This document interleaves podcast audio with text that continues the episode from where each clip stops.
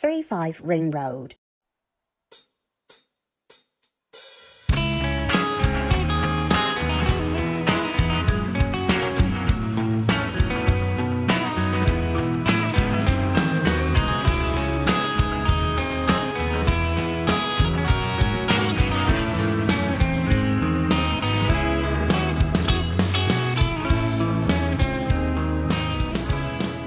Hello，大家好，欢迎收听三五环，我是刘飞。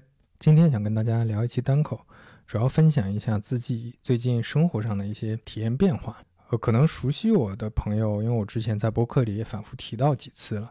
就我最近在装修，这几个月时间一直在调整，一方面是添置一些家具和一些东西，另一方面是重新再设计自己跟居住空间这里面的关系。就发现这里边其实有很多跟产品设计很有意思的相关联的一些事情，比如说你怎么设计动线啊，怎么设计这个空间的功能啊等等。然后这些呢，它是跟在你买房和住进去之前很多很难想象、很难去通过逻辑推演去得到的。所以包括呃，像我开了两年车，在开车之前、买车之前，我一直也觉得买车这件事儿不划算、不经济。对吧？因为之前你不管是怎么计算，你都会觉得，你有了车，这个车可能本身就会折旧，它可能要保养，要停车费，而且你还得开车，你不能去处理一些别的事情，所以显得就没有那么经济。但是你当你真正有了车之后，你会发现有很多小的细节，嗯，包括你可以在车里布置自己的东西啊，你可以在车里听你喜欢的东西，甚至可以跟着你听的音乐一起去哼唱。然后你可以比较放松的在车里发呆等等，这些很细小的，就你说出来可能有那么重要吗？就它是一个很影响你买车决策的一件事情吗？那当你真正体验之后，你会发现，觉得这些松散的，但是其实又有完整的部分的这些体验，它才构成了你最后要决策的这很重要的一步。而这一步其实是需要你自己体验得到的。所以我之前在极客上看到瓦总说。买房买车这件事儿是你一定得自己体验才能感受到的，不然你是得不到这种经验的。我是非常认同的，非常有感触。这是一件事儿。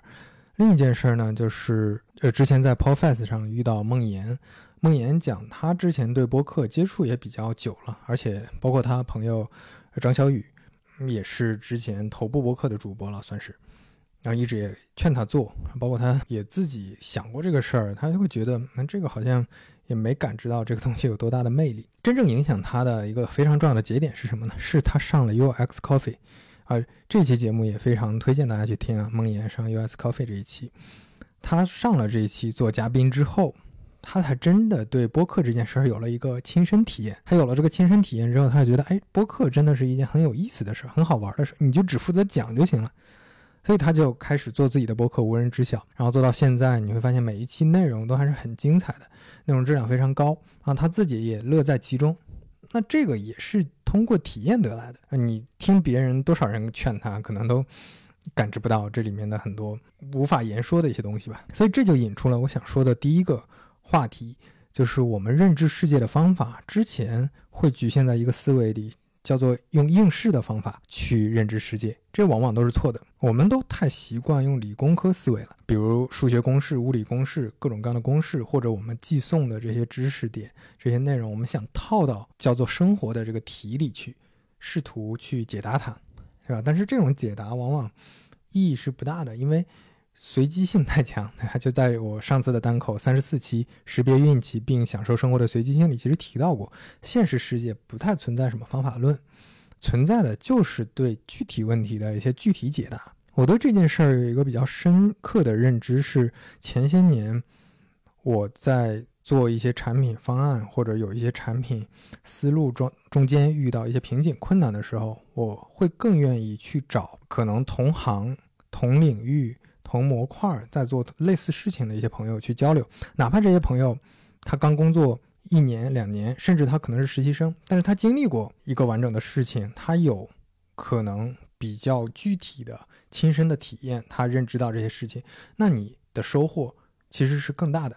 你能把他的这些经验很快的运用到你自己在做的这个事情当中，这些是非常有价值、有帮助的。而你去看书，哪怕你跟很多很厉害的大佬前辈交流，只要不是交流的是那些当年非常具体的做一件事情的一个思路逻辑的话，你会发现很多这种高屋建瓴的东西都是那种听了觉得啊真他妈有道理，但是你不知道这些东西跟你的生活有什么关系。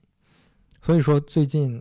一直流行的类似什么王兴的饭否合集啊，什么张一鸣的微博合集啊，很多人说，哎，你看张一鸣当年是看着马化腾的语录，所以成功的，你也要反复去读张一鸣的语录，那等等，就是这些都是很滑稽、很荒诞的，因为这这这些信息和内容，这些碎片本身，一方面是你可能跟他的所在的这个境遇境况是完全不一样，另另外一个更重要的一个点就是这些信息量太残缺了。它甚至都称不上是盲人摸象，它可能就是你摸到了这个象指头上面的一根汗毛，对吧？你摸了一堆汗毛之后，你其实对这个大象没有任何认知的。所以说到这儿，就推荐翻转电台的一期叫《翻电问答六十一》，请不断轻看精神探索和精神世界的价值。它其实主旨就是在讲格物致知这件事儿是没有意义的。格物致知是什么？就是古人那种我放一颗格子。呃，我放一颗竹子在自己院子里，我就坐在那儿看看三天三夜不吃饭，啊，最后我能想出一些什么大道理来指导我的人生，指导什么所所有要做的事情，这是没有意义的。但是我们之前可能因为受，尤其像武侠小说、一些武侠电视剧里，经常出现那种我面壁不吃饭，我坐在那儿想想想，哎，突然他妈想明白了这个道理。我们太被这种非常戏剧化的叙事给打动了，所以我们会觉得。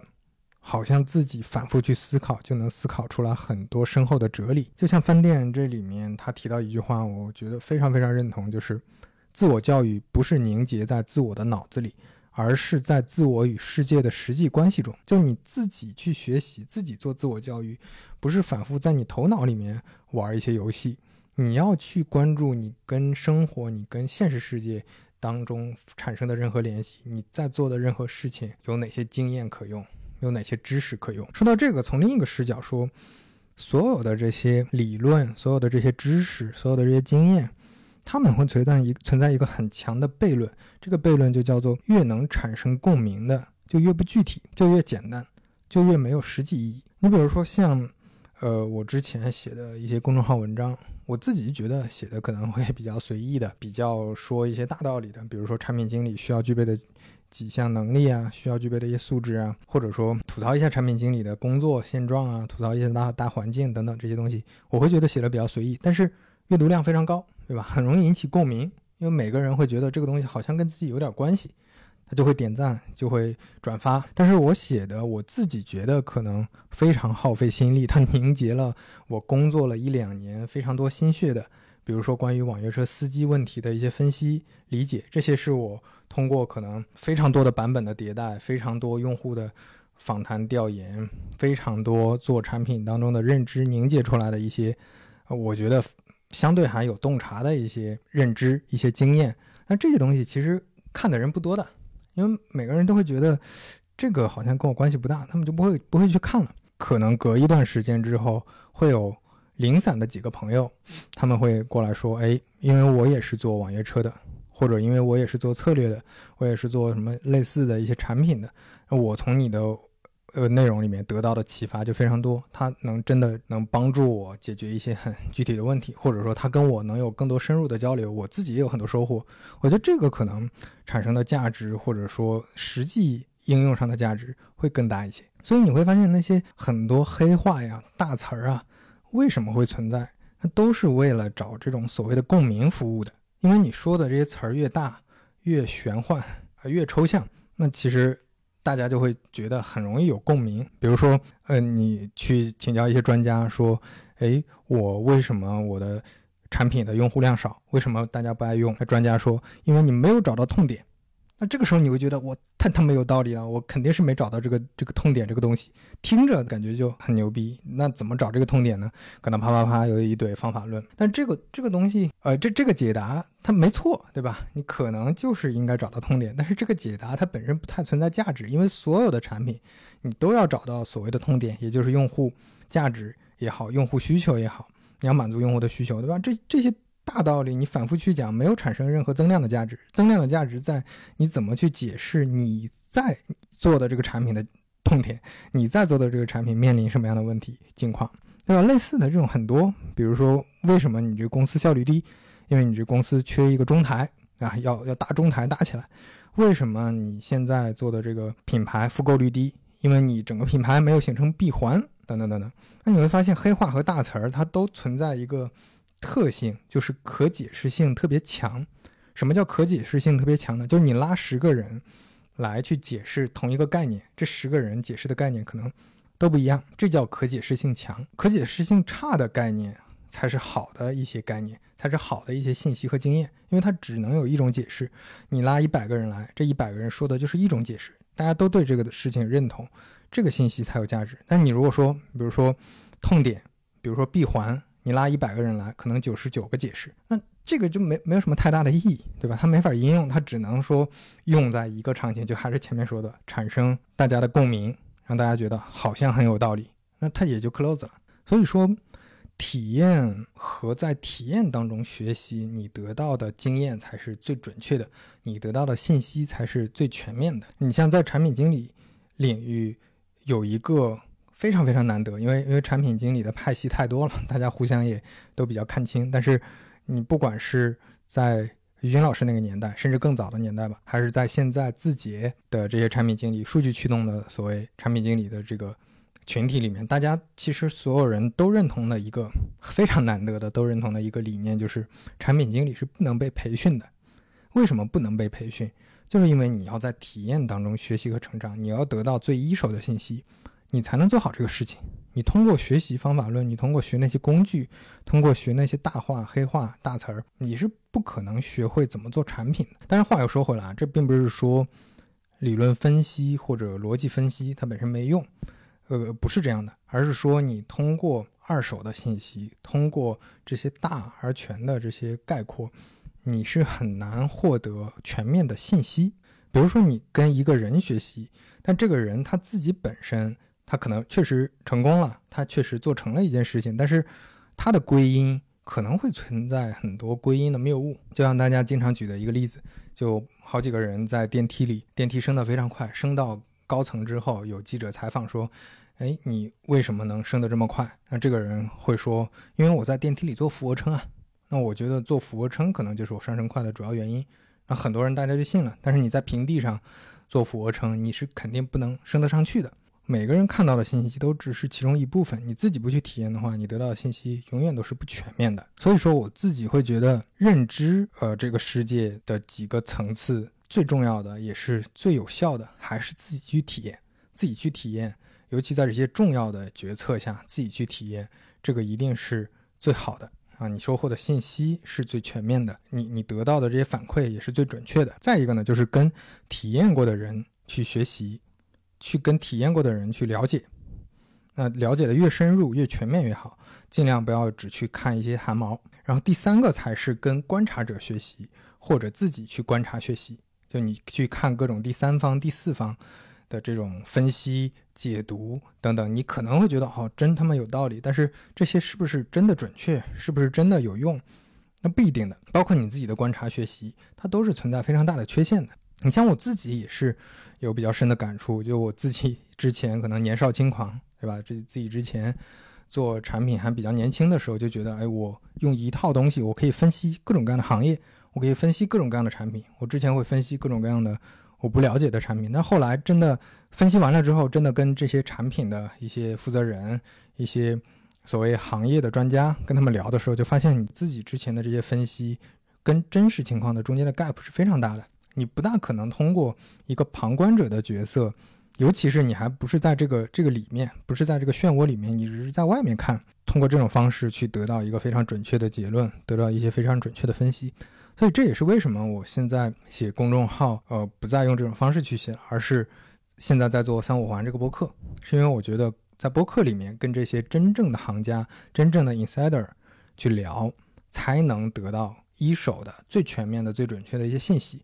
那他传递出来的这些信息，我我尽可能的让他深入的，不像刚才说的，他只是提三个字俯卧撑，对吧？我我我现在做成这样就是俯卧撑，而是尽量去描述他当时在电梯里遇到的所有的境况，他怎么理解乘电梯在电梯里上升这件事儿的。对我希望三五环能做到这样，能创造这样一种价值，就是他是一个发掘者，他能发掘很多人做事情、做产品、做内容的这些经验。当然，哪怕你已经收集到了足够全的信息，这还是提一点，我的感觉是，成功肯定是不可以复制的，啊，因为因为这个世界随机性太强了，你所面临每个人所面临的境况的差别都是非常大的。这件事儿也要有一个比较好的自我判断，就你不能光根据这些信息又去，呃，像应试的那种思维得出一个分析和结论来，然后套到自己身上，这也是不现实的。你比如说，我之前就会想，哎，我在滴滴，我的老板啊，就是我跟于军老师中间隔了一层的快捷事业群的大老板，我觉得他非常厉害，我非常佩服他，我也非常想成为他那样的人。但是我再去看他的经历的时候，我发现他的这个路径是不大可能复制的，因为他在一个非常非常有机缘的一个时机进到滴滴，并且。参与到快车当时还是一个从零到一的项目里，他能得到这个机会，并且很好的把团队搭建起来了，很好的把当时的这个产品架构搭建起来。这中间遇到了非常多的一些呃不确定性，并且每一个点儿踩的都非常准啊。最后他得到现在的这个成绩，他的这个经历也促成了他能有现在这么好的一些产品的认知和做事情的经验。但是我反过来再去看，首先在网约车行业。不大存在这种机会了，对吧？因为网约车的大战其实几年前都尘埃落定了。那这个时候你可能会说，那你应该去按照这个路径去复制一条在其他行业的路径，比如说现在大家说 O2O 呃已经尘埃落定了，是不是还有什么其他的领域？比如说去做区块链，比如说去做新能源车，比如说去做元宇宙等等等等。但是这里面又存在很强的不确定性，比如说你你根本不知道你今天加入的这个公司到底。几年后会成为滴滴，还是成为大黄蜂，对吧？哎，这个时候你问大黄蜂是什么呀？那这就对了，因为你现在如果加入了一个可能看起来还如日中天的公司，过了几年之后，可能别人也不知道这家公司到底是做什么了，它就消失在历史的尘埃当中了。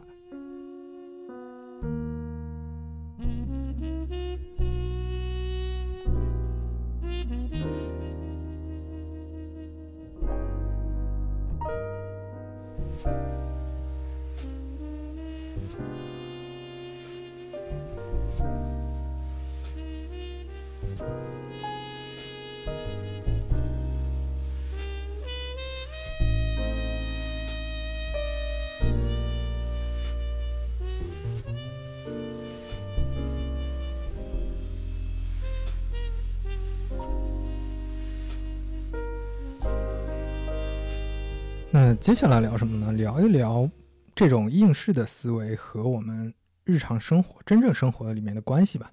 这里面有三层，第一层是想说的是，每个人都是自己的悉达多，体验才能知道自己的感受，才能知道自己想要什么，对吧？这是一个老生常谈的一个问题了，但是可能很多人没有践行它，包括我之前也没有践行。最近关于身心灵的一些体验的讨论很多，就是因为现现在大家陆陆续续发现。在这种互联网，尤其移动互联网的这几年的侵蚀下，都迷失了自己。大家需要重新发现自己，感受自己。这是对附近、对在地这些概念消失的一种抵抗。我们要用肉身去更多的感受生活。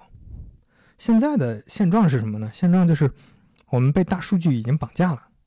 比如我们要去吃饭，我们并不是。像以前一样，我们溜达到一个什么店面，哎，觉得这家店面看起来不错，闻起来挺香，我们就进去尝一尝。或者哪个朋友介绍推荐说，哎，我之前去吃过，还不错，等等。我们现在是看什么大众点评，我们要看评分，而且我们会比对的非常量化，非常数据，非常细致。我们去看四点八的，一定就比四点七的好。那同时有两个四点七的在一块儿，那我们尽量去吃那个四点七八的，而不是去吃那个四点七二的。我们看书、看电影。我们要看豆瓣的评分，我们看一篇内容，不管是长内容、短内容，还是我们听播客，我们要看阅读量、收听量、点赞量、评论数等等。我们评价一个人，我们要看，哎，他房子买在了哪个小区？他的车多少钱？什么牌子的？他现在的工作是什么？他的职位是什么？他的年薪是多少？我们要看这个人在社交媒体上的发言、照片、他的好友圈子等等。我们要看各种各样这种互联网赋予的一些量化的数据，我们才能认知这些事情。我们已经丧失了肉身去感受这些的能力了。当然，你可以说它看起来效率确实会高一些，但是实际上有很多时候你看到的都是假的，因为大家都知道这个互联网上的一些信息存在太多水分了，对吧？你可以花钱买。也有很多情绪化的东西，也有很多不准确的东西。另外就是不同人的判断标准等等的也都很不一样，这全都不是你自己的体验。反过来说呢，我们自己也变成了大数据的一个因子，我们是大数据棋盘上的一个棋子，我们的背景被简化了。平台眼里我们是什么样的人，我们就因为你买了几次在淘宝买了几次东西，因为你在哪个商店消费了几次，因为你平时点什么样的外卖，什么价位的外卖。他们就会给你打什么标签？你是中产啊，还是你是什么价格敏感型的用户？还是你是男的，是女的？你收入怎么样？你是说有文化的还是没文化的？等等，全都给你打好标签了，然后再开始给你投喂，投喂各种各样的内容，投喂各种短视频，投喂各种文章，投喂你点评上的饭店，投喂微博上面的内容，各种社区里的内容，全都在喂给你，让你变成更接近能准确描述的那个画像的人。再往下演变就很可怕了，就是我们的自我评价也变成大数据化了，对吧？我们自己去追求的，我们定义自己生活的就是这些东西了。比如说，他把我定义成中产，他反复给我推这些东西，别人认知我都是觉得我应该是中产的这种生活方式，那我就要在大数据里让自己成为一个像样的中产。我别人给我打了个标签是你要成功，你要怎么怎么样，你是老师，你要怎么怎么样。那你就往大家给你安排好的这个剧本上去走了，就你变成了市场里的一个交易的一个资源。尤其是我举个例子，比如说人才市场，比如说职场，职场里面这个这一点就尤其明显。就你会发现，你在公司眼里，或者你在身边所有同事眼里，大家都会给你打一个非常明确的标签，就是你做过哪些项目，以及你适合做什么。比如我之前找工作。因为我有供给侧的，就交易平台里供给侧的这些经验，那我找工作就更多的找供给侧的经验啊。我也非常认同这个逻辑。之前，比如说我在呃，我做过美甲平台，那我后来去做外卖平台、外卖配送平台，然后外卖配送平台之后去做打车平台，我都是在做供给侧。那这个时候我自己就也给自己这个定义了啊，我是供给侧交易平台供给侧的产品经理啊。另外呢，就可能因为我之前协作上。确实比较吃力，大家就会觉得啊，他是一个偏思考型的，他能思考得到很多结论，但是他不擅长那种大型项目去做一些协作或者做一些管理，对吧？那我自己也会这么定义，我觉得我就是不是一个很擅长的管理者，这些都是我反复给自己通过别人的一些评价和判断，给自己贴一些标签。那现在我就发现这些标签好像它很难定义我，我自己再去思考到底是什么样的人的时候，我发现也不是完全通过这些标签能够定义自己的。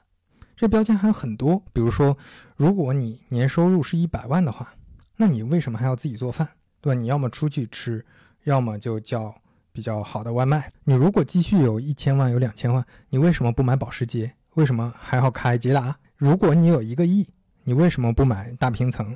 或者说，甚至在郊外买一个大别墅，那这些就是标签。当这个标签打好了之后，你就跟着这个标签走了。这种生活，你会发现它就是前面提到的，就是套数学公式、套物理公式了。理论上呢，这样最科学合理，但是它就没有任何体验可言了。就像我最开始举的那个例子，你算出来，你从逻辑推演来看，不买车最划算。但是你买车的体验就跟其他七十亿、八十亿的地球人都一样吗？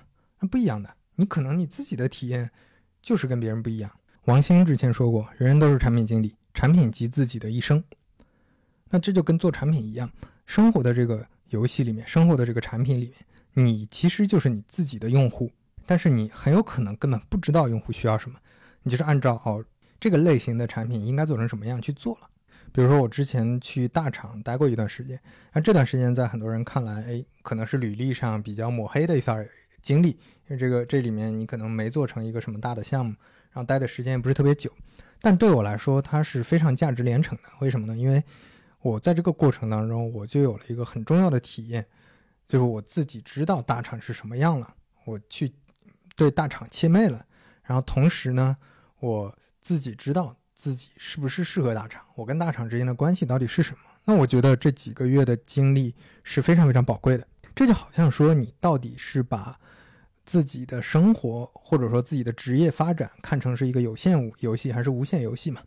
就之前王鑫呃提到而大火的那本书《有限游戏与无限游戏》，就你如果觉得说你的游戏是玩职场，对吧？是在大厂里面走职业经理人这条路，那这个游戏当然有它的规则。但如果你跳出这个规则了，你不看这个规则，你看的是我的生活可能有更多的多样性，我可以。把这段经历当成是一次体验，那我再去别的游戏里去看，那这个游戏不适合我，OK，那这就是更像一个无限游戏，所以我不会觉得那段经历是特别特别浪费的。嗯，再比如说赚钱这件事儿，赚钱多就是好嘛？那一般意义上当然是好的了，但是赚钱这件事情很复杂，它不是一句赚钱越多越好就能说清楚的，因为。不同的人面临的境况还是前面说的，它是不一样的。可能有一个人他赚钱比你容易很多，那他赚到那个量的钱，他就比你轻松很多。但是你要赚到这个数量非常高的一个数量的钱，你的成本是什么？有没有想清楚这件事儿？还是说你就觉得挣到那个钱就是你的人生目标？这是不一样的。你就我自己而言，对赚钱这个事儿的理解也是有一个波动的。就是之前可能觉得确实赚的越多越好，但是你经历过那种，你经历过刚开始工作可能两年，可能两年你的工资就好几倍，然后再过几年你的工资甚至是一开始的十倍甚至百倍的时候，这个时候你再重新看待赚钱这个事儿，你的感觉又不太一样了。所以不是说只存在一种叙事叫赚钱越多越好，还有包括像我自己最近这几年在思考的有很多。可能体验过，或者说间接体验过，会有一些感触的一些点，比如说，是不是真的要一个大别墅，而且雇园丁，对吧？雇家丁去照顾照顾你这个家庭，你会觉得哦，这是一个比较有钱人的生活，好像很舒适。但是就我自己而言，我体验过，因为我之前做管理者，包括我有的时候也会请请保洁，也会请一些服务人员来啊提供服务嘛。但这在这个过程中，其实我的感受是不好的，因为。我觉得不是不知道是不是因为之前从小的这种经历，还是怎么样，有哪些呃触发了我这个心理的一个机制，就是我我其实不太喜欢去命令、去要求别人的，我不太喜欢这种这种状态，这种状态其实给我的带来的感觉是糟糕的。那 OK，我就把这个当成了一个我目标里的一个组成部分，就我的生活目标肯定不是。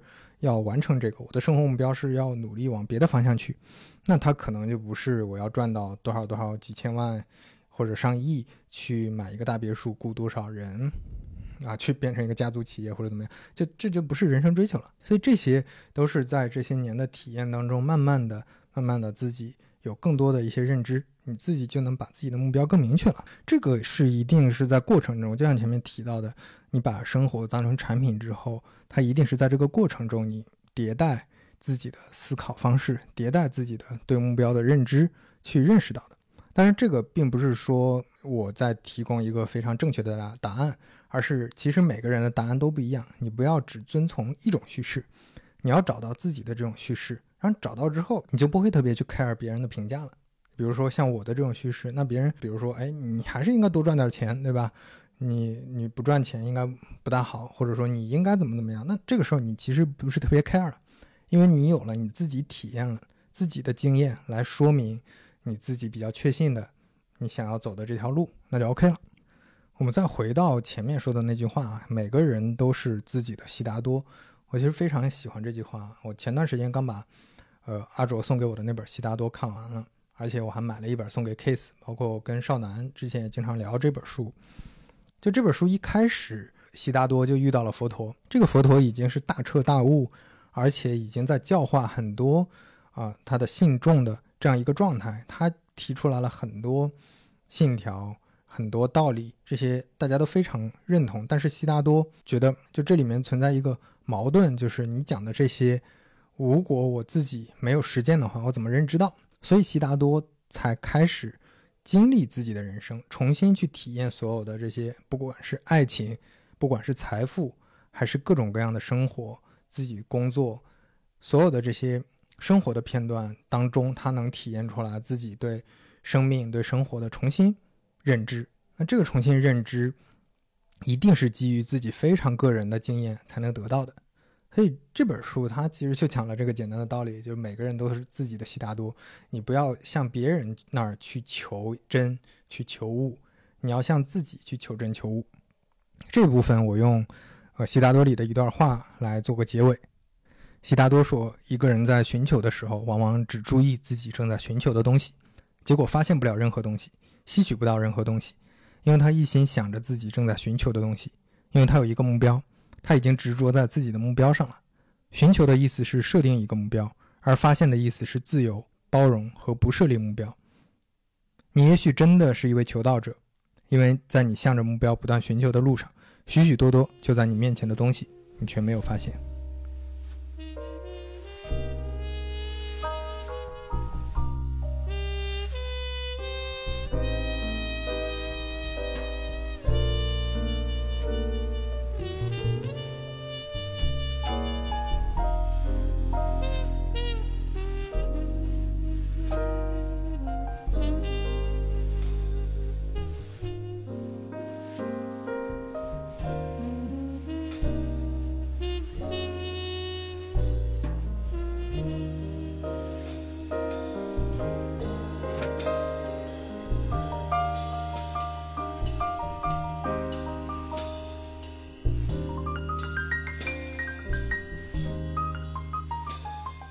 接下来说下一个想说的话题，欢迎来到荷兰。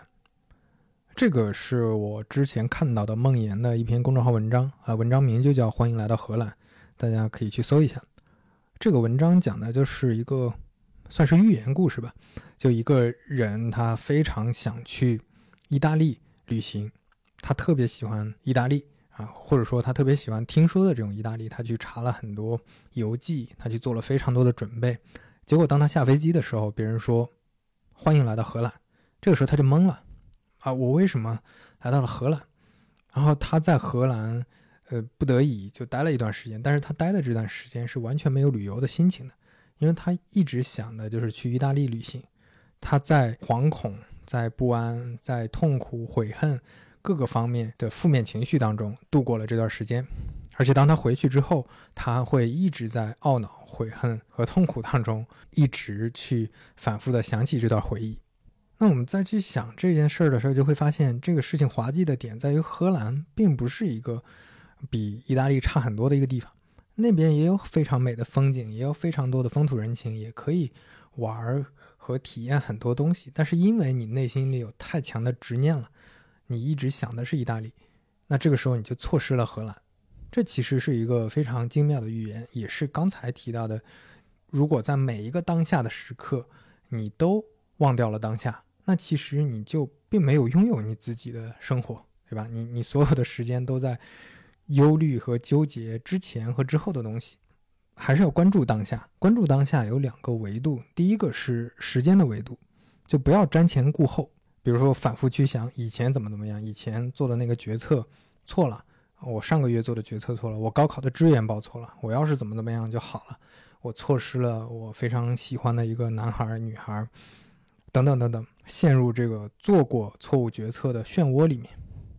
其实你去想自己之前的决策，肯定也有很多是正确的，但是人的心里往往就会留下这种非常重的痕迹，就在这些错误的一些决策里面。另外呢，一种情况就是你反复去想未来，反复去想。因为现在可能做错了一些什么事情，未来就会有不好的事情发生。比较极端的情况就是你会想未来会死掉，对吧？未来会面临各种各样坏的事情。但同样的，你未来也会发生很多很多好的事情。上期的单口其实提到这一点，就因为随机性，所以未来也有很多可期的东西。所以你如果一直在这种瞻前顾后，一直在悔恨和对未来的这种担忧。当中的话，你就丧失了对当下的这种关注了。你像，我就觉得我这几年因为在职场当中的各种各样的焦虑，不管是对过去可能有些决策特别担心做错的焦虑，还是对未来一些决策的焦虑，我是没有办法静下心来享受一些文艺作品了，因为我可能没有耐心看一部长作品，就看的过程当中，我会去想，后天那个方案怎么办？是吧？大后天那个跟老板的会怎么办？啊，或者说上周我可能在老板面前说错了一句话怎么办？等等，这种这种焦虑是导致其实你所有的在非工作状态下的生活都被填满了。就虽然你这个时候没在工作的语境下，但是你自己脑子已经已经被之前和之后的工作给拴住了。所以现在我就最近没有工作了，所以再去看一些好的作品，再去听歌、看电影，能体验到可能之前不会去想到的这些东西。之前可能就就想要一个结论，这个电影到底在表达什么？你告诉我两句话，啊，这两句话是他表达的内核，OK，我就知道了。但这种其实还是像前面说的，其实你只是吸收一个二手的信息。但是当你自己亲身的感受这里面的，不管是画面、音效，每一句台词，每个人物表达的这些内容，包括他的表情等等，你会感觉到很不一样的东西。有有很多是无法言说的，包括音乐，耐得下心去听一些古典音乐，尤其那种非常长的古典音乐，你能感觉到的东西也是很不一样的。我觉得很多时候还是要调整好心态吧。我也并不觉得非得离开工作状态，就非得辞职才能体验这个。我觉得在工作当中也可以调整好这种状态。当然，因为我之前心理素质比较差，我觉得是，啊，所以这是从时间维度来看，应该关注当下。另外一个就是从空间维度，这个关注当下的意思就是关注你现在实际亲身肉身跟这个世界的关系，关注附近。关注在地的一些东西，感受自己所处的环境和空间。因为现在互联网给我们带来的这种，我们好像总觉得有一种错觉是，跟世界我们有非常强的联系，对吧？现在阿富汗的事情跟我好像也有关系，那特朗普的事情跟我好像也有关系，然后英国脱欧好像也跟我有关系。啊，天天刷微博热评，天天刷抖音的一些比较热门的视频，热火朝天的啊，我们感觉我们跟世界建立了好像是一个良好的关系。其实都没有什么关系，这都是一个单向的关系。这个关系就是所有的东西都在表演，他们都在表演，他们这些信息都是你在单方面的接收他们的信息，你并没有施加什么影响，你并没有参与进去。那这这件事情你就变成了你在你其实就是在看电视嘛，你就是在娱乐嘛。但是你总觉得你自己的生活好像跟这个世界产生了非常强的联系，其实没什么联系。就像前两天看到了一个。呃，大家开玩笑说的一句话，就你如果断网一天，你会特别焦虑、特别着急，因为当你打开手机，你会发现很多信息、很多热点，你都不知道，你错过了非常多东西啊。吴亦凡又怎么样了等等。但是如果断网一个月，你再回来看，你发现你什么都没错过，因为你错过的那些东西，过了一个月，基本上大家也都遗忘了。这些信息其实并没有让你跟这个世界关系变得更深。所以说，从空间维度上关注当下的意思，就是关注你身边在发生什么，你周围的公园在发生什么，你楼下的咖啡店在发生什么，附近有没有什么好吃的地方，你多久没跟身边亲密的朋友见面了，聊聊天，大家一起散散步，这才是可能更实际的跟这个世界建立一些联系。那说到这个，其实我觉得很好的一种方式就是做正念。正念之前我对他的印象也不是特别好。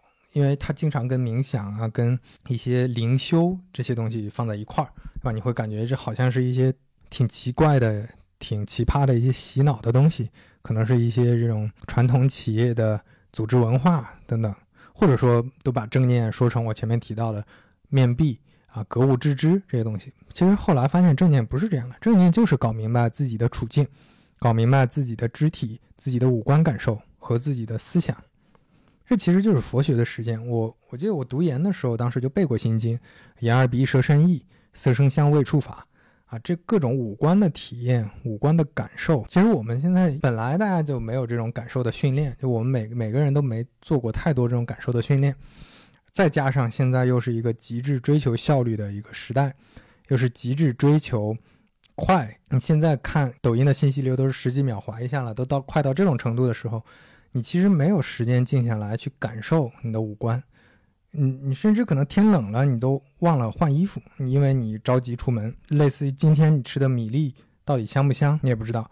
今天阳光好不好，你也不知道，等等等等，这些很具体的感受，它才能构成你关注当下的一个基础，不然你怎么关注当下呢？所以正念，大家真的都可以了解一下，正念其实是入世的一种方法，而不是出世的。它并不是说你要出家，你要在寺里住个十天半个月，而是你在日常生活里面怎么训练自己，对当下你的心情。你身边的空气，你看到的东西，你听到的声音，有一些更个人的感受，并且基于这些，你去更好的关注当下。字节跳动九周年的时候，张一鸣就有一个演讲，啊，提到这么一段话：The power of now，重点讲人们用太多时间去忧虑未来和纠结过去，很少时间注意力在当下，关注当下最应该做的事，当下的感受，当下的判断。我们说过去是动态加速的一年，我相信很多人有很多不同的担心。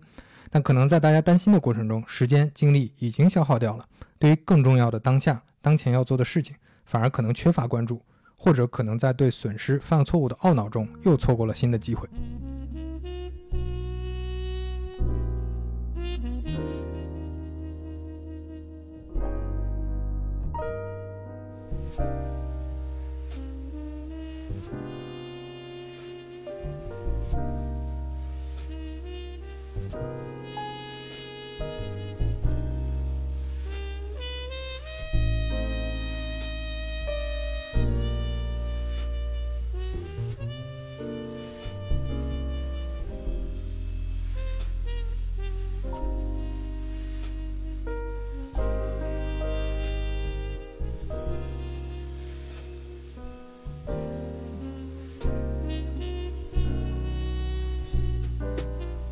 话说回来，关注当下的感受，那是不是就是阿 Q 精神，就是不奋斗，就是躺平？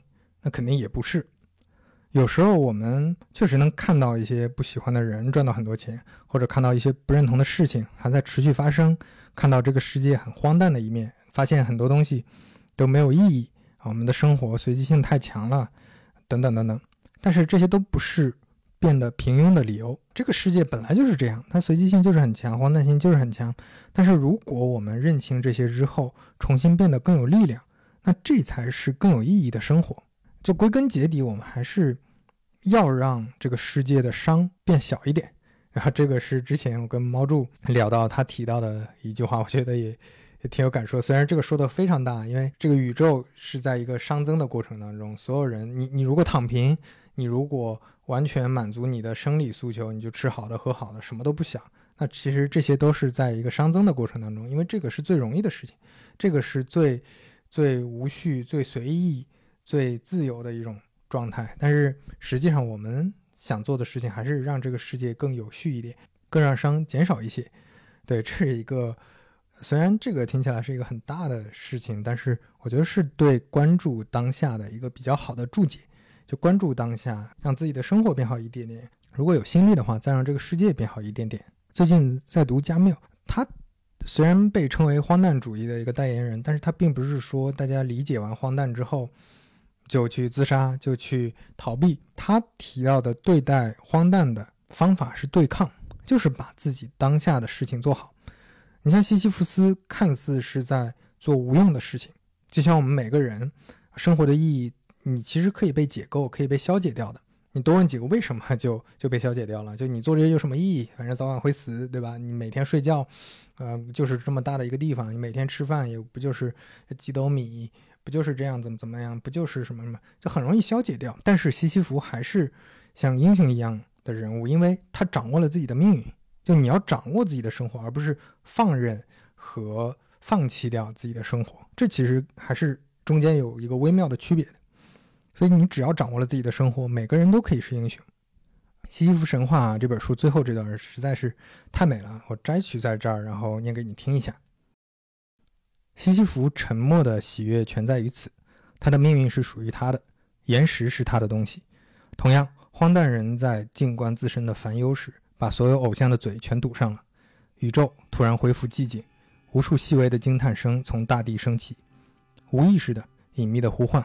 各色人物的催促，都是不可缺少的反面和胜利的代价。没有不带阴影的阳光，必须认识黑夜。荒诞人说对，于是孜孜以求，努力不懈。如果说有什么个人命运，那也不存在什么高高在上的命运。或至少存在一种荒诞人断定的命运，那就是命中注定的命运，令人轻蔑的命运。至于其他，他知道他是自己岁月的主人。在反攻审视自己生命的时刻，西西弗再次来到岩石跟前，静观一系列没有联系的行动。这些行动变成了他的命运，由他自己创造的，在他记忆的注视下善始善终，并很快以他的死来盖棺定论。就这样，他确信一切人事皆有人的根源，就像渴望光明并知道黑夜无尽头的盲人永远在前进。岩石照旧滚动，我让西西弗留在山下，让世人永远看得见他的复合。然而，西西弗却以否认诸神和推举岩石这一至高无上的忠诚来诲人警示。他也断定一切皆善。他觉得这个从没有救世主的世界，既非不毛之地，亦非渺不足道。那岩石的每个细粒，那黑暗笼罩的大山，每道矿物的光芒，都成了他一人世界的组成部分。攀登山顶的拼搏本身足以充实一颗人心。应当想象，西西弗是幸福的。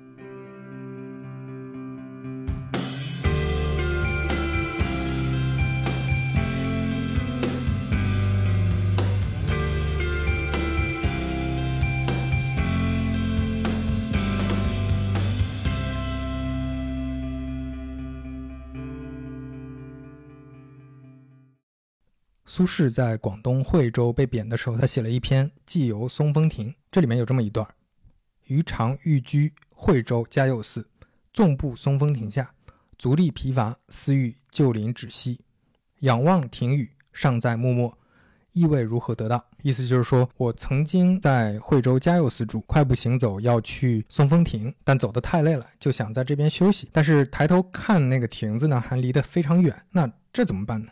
良久，忽曰。此间有什么歇不得处？由是如挂钩之鱼，忽得解脱。若人误此，虽兵阵相接，鼓声如雷霆，进则死敌，退则死法。当那么时，也不妨熟歇。就过了会儿，忽然说：“这个地方有什么休息不得的呢？”于是就像脱钩之鱼忽得解脱一样。如果人领悟到了这个，虽然马上就要打仗了，虽然鼓声像雷霆一样，但是。往前走去见敌人也是死，往后当逃兵最后也是死。那如果想到这个，也不妨就在这儿好好睡一觉吧。希望你我也都能成为一条脱钩的鱼。最后结尾呢，放一首我自己从我的黑胶唱片机里录出来的声音。我最近买了一个黑胶唱片机啊，因为感觉黑胶就是那种，其实你从经济上来说，或者理性分析上来说，它可能。